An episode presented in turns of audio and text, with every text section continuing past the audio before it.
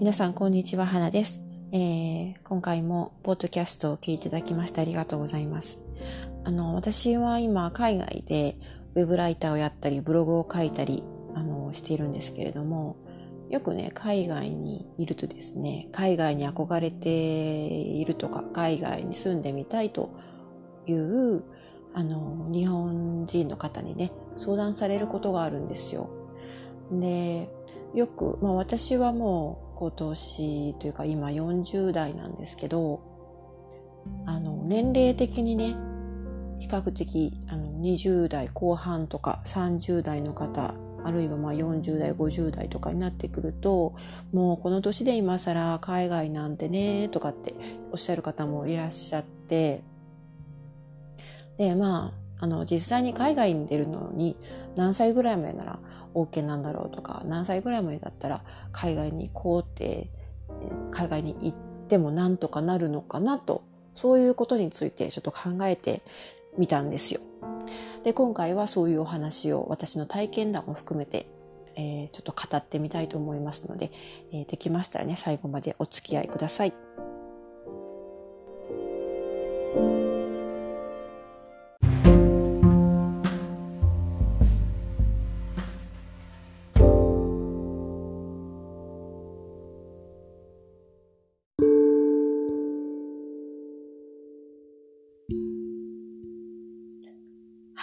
じゃあ、あの、海外にね、出るのにね、何歳ぐらいが適当なのかなという、そういう話なんですけれど、私が実は海外に出たのは2003年で、当時私は29歳でした。29歳というと、うん、どうでしょうか。遅いと感じられるか、早いと感じられるか、うん、微妙なところかもしれないんですけれども、私自身はね、海外に行って、自分では遅い方だと思ってました。もうちょっとね、できればね、早く行動を移したかったんですけれども、やはりその時は日本をなかなか出られない事情とかがありまして、えー、若い頃はね、20代前半はちょっとまだ、あの、思い切って行動に移せなかったというのが理由になります。まあ、あの小さい頃から割と海外に憧れてていつかは海外で暮らしてみたいとねそういう夢を持ってたので、まあ、その実現がね、えー、29歳までなかなかできなかったということなんですけれどもまあ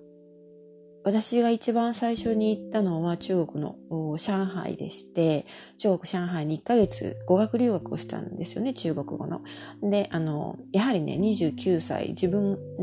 年齢29歳というと、上海って比較的日本人の留学生の方多いんですけど、比較的やはり年配の方でした。多いのはだいたい20代の前半ですね。21歳、22歳、まあ25歳ぐらいまでかなの男性、女性の日本人の方が多くてですね。まあその中でも私は一人、えー、ちょっと、あの、年配のお姉さん的な、そんな感じでいたんですけれども。まあ、でも、自分的には多分、あの、29歳という微妙な年齢でね、あともう少しで30歳という時に、あの、もしかしたらこの機会をさ逃してしまうと、もう一生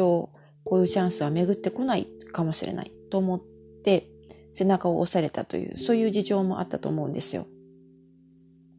それで、あの、29歳、ギリギリ30手前にして、えー、なんとか日本を脱出したわけなんですけれども、でもね、実際にね、行ってみるとね、あの、年齢にこだわってたのは自分だけかもしれないなというふうに思いましたね。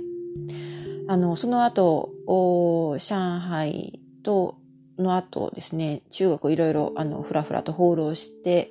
えー、結果的に香港にたどり着いて、香港で、えー、9年半ほどお仕事をすることになったんですけれども、あの、まあ、学生でいた時には、語学留学の時には、比較的若い方がね、やはり多かったですが、あの、社会に出てみると、お仕事についてみるとね、もう全然私なんかは本当に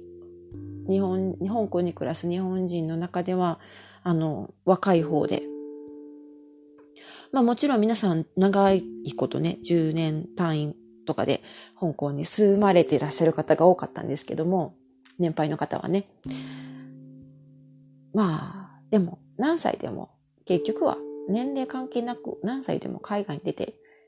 いいんだなというふうに思いましたね。もちろん、あの、どの国とか、どの地域に行くとか、それによっても変わってくると思うんですけど、単に海外で暮らしてみたいとか、海外に行きたいとか、そういうことであれば、年齢は関係ないと思います。は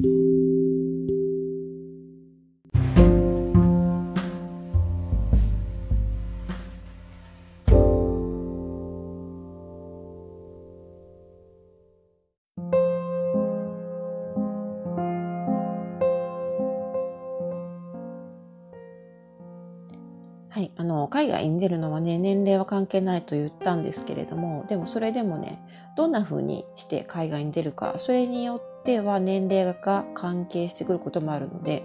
それについてもちょっとお話ししておきますね。えー、海外に出たいと思う時、まあ、いろいろな方法があるんですけれども例えばあの日本であの海外支社のある会社に就職してそこのまあ、駐在を狙うとそういう方法もありますよね。あとそうでなければ、えー、海外で生活するために主な方法としては3つあると思うんですよ。まずは語学留学、そしてワーキングホリデー、そして、えー、海外旅行というかね、長期滞在ですね。旅行者として長期に滞在する方法。この3つになってくると思うんですけれども、まずあの語学留学の場合、比較的年齢は関係ないところが多いです。ただ、大学によっては、えー、例えば60歳まで受け入れ可能というふうに決まっていることもありますので、まあ、ここはあのちょっと、うん、注意が必要かなと思うんですけれども比較的でもまあ30代40代でも全然ねあの大丈夫という学校は多いのでただあの学生ビザで入ることになりますので一般的に学生ビザの場合はお仕事ができないです。えー、国によってはあのアルバイトぐらいできるところもあるかもしれないんですけれどもあの学生ビザであの終了できないという場合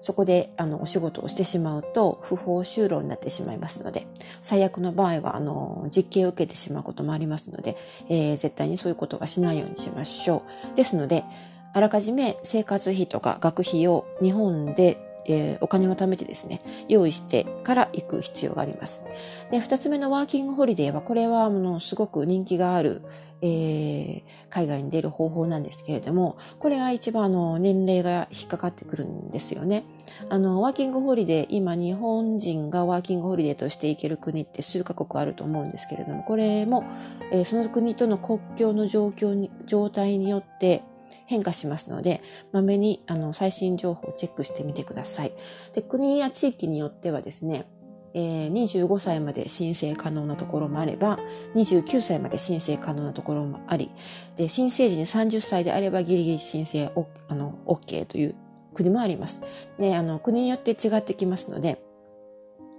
自分の目指す国をの情報をですね、調べて、で、もし条件が合えば、それに参加するのもいいと思います。ワーキングホリデーは、あの、公にね、お仕事ができますので、まあ、どこの国も大抵は1年間という制限付きだと思うんですけど、えー、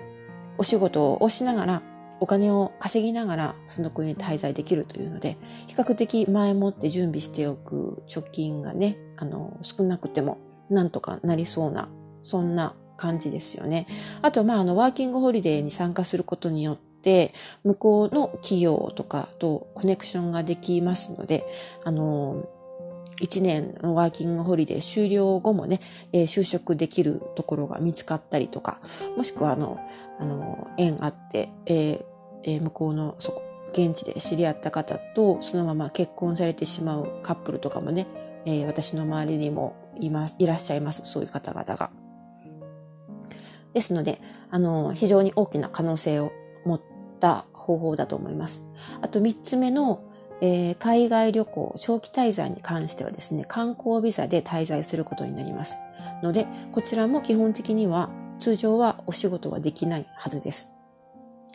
ですので、前もっで、その滞在費用をですね、あらかじめ、えー、準備していく必要があります。で、国によっては観光ビザがなくても、例えば、あの、30日とか60日とか滞在できるという国もありますし、観光ビザを取っておけば、6ヶ月、1年間滞在が可能という国もありますので、その辺は、あの、その行きたい目的の国に合わせて、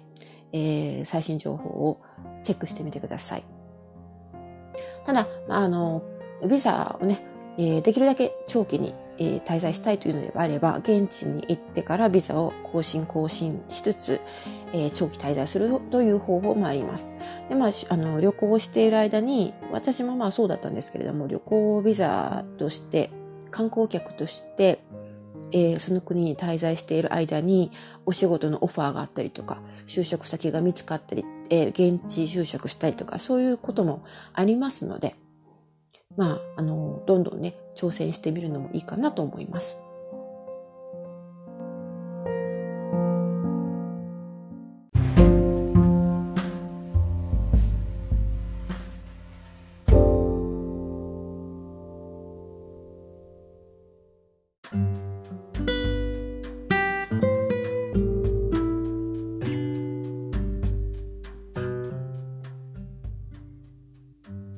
はい。ただ、あのー、海外に出ると決めた時に、やはり、えー、大切なのはね、しっかりと準備をしておくことだと思うんですよ。まあ、あの、年齢もね、少しあの、海外に出る方法、どの方法を選ぶかによって、少し年齢が、あのー、ネックになることもあるんですけれども、それでも何歳になってもね、何らかの方法で海外に出ることは可能だと思うんですよね。ただ、やはり、あの、就労してはいけないと、就労してもいいというビザでない限り、不法な形で就労してはいけないですし、不法滞在ももってのほかですし、こういうことはあのしっかりその国や地域の法律を遵守することが大切だと思います。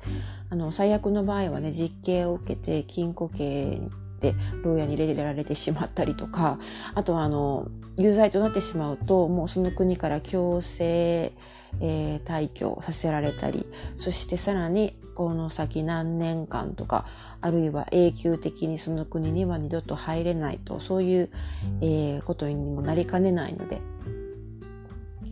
えー、くれぐれも法を犯すことはしないようにしましょう。で、あと、海外に出ると決まった時点で、やはり準備としてはね、しっかりと行うことが必要で、例えばお金のこともそうなんですけれども、体力とかね、健康ですね。と、あとはあの、語学力を磨いておくことも大切だと思います。あの、英語がね、もちろんできればいいんですけれども、英語だけでは足らない国や地域も世界にはたくさんありますので、できればあの、その渡、航する目的国の、えー、ローカルの言語ですね。これをしっかりとあらかじめ少しは勉強しておくと、現地に着いてからのストレスも小さくなると思います。あとは、あの、しっかり情報収集して、ビザを取ることですね。ここが、あの、まず、海外に出ることの始まりの一歩かなと思います。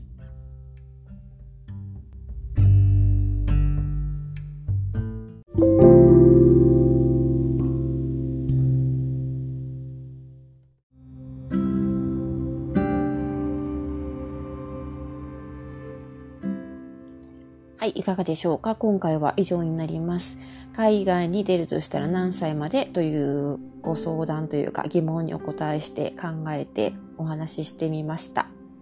まあ、結論から言うと、海外に出るのは何歳からでもできますよという話ですね。あの、戸籍上の年齢とかよりもむしろ大切なのは体力と気力と語学力だと思います。この辺が、あの、しっかりしていれば何とでもなるというのが私の正直な気持ちです。で私は29歳で慌てて海外に出たというあの感じがありますけれどもまあチャンスがある時にね行くのは思い切っていくのは大切なことだと思うんですがあまり焦りすぎて準備できないままで海外に出てしまっても後で後悔することもありますので海外に憧れて海外でできてしまったもののやはりその海外のが肌に合わなくて日本に帰ってきてしまったという人も何人か見ています。ですので、まあ、準備と情報収集はしっかり行いながら、チャンスを伺って、えー、全てがね、整っ、条件が整ったところを見計らって、思い切って出国するというのが理想的なのかなと思います。ですので、あの、海外に憧れながらも、あの、年齢がネックでちょっと諦めがちになっている方とか迷っている方もぜひ一度もう一度検討してみていただきたいなと思います。もう今の時代ね、海外に出るのはね、そんなに難しくないですよね。あの、これだけ身近になってきてるということだと思います。ですので、ぜひ、あのー、まあ、例えば私も海外に行って、海外生活に関してあのブログを書いてますので、こちらの方でね、もしあの相談事とかありましたらコメントとかで相談いただいても結構ですし、その目的の国の中でもね、日本人の方、どなたかが多分あの、情報発信されてると思うんですよ。えー、ブログでもいいし、ツイッターとかの SNS でもいいし、そんな方とね、あの、コンタクトを取ってみて、その現地の最新情報を入手するというのもいい方法だと思います。はい、そんな感じでした。では今回も最後までお付き合いいただきましてありがとうございました。今後もまたこういう海外ネタもどんどんあのアップしていこうかなと思ってますので、よろしければ、えっ、ー、と、フォローの方もよろしくお願いします。はい、ではありがとうございました。また次回お会いしましょう。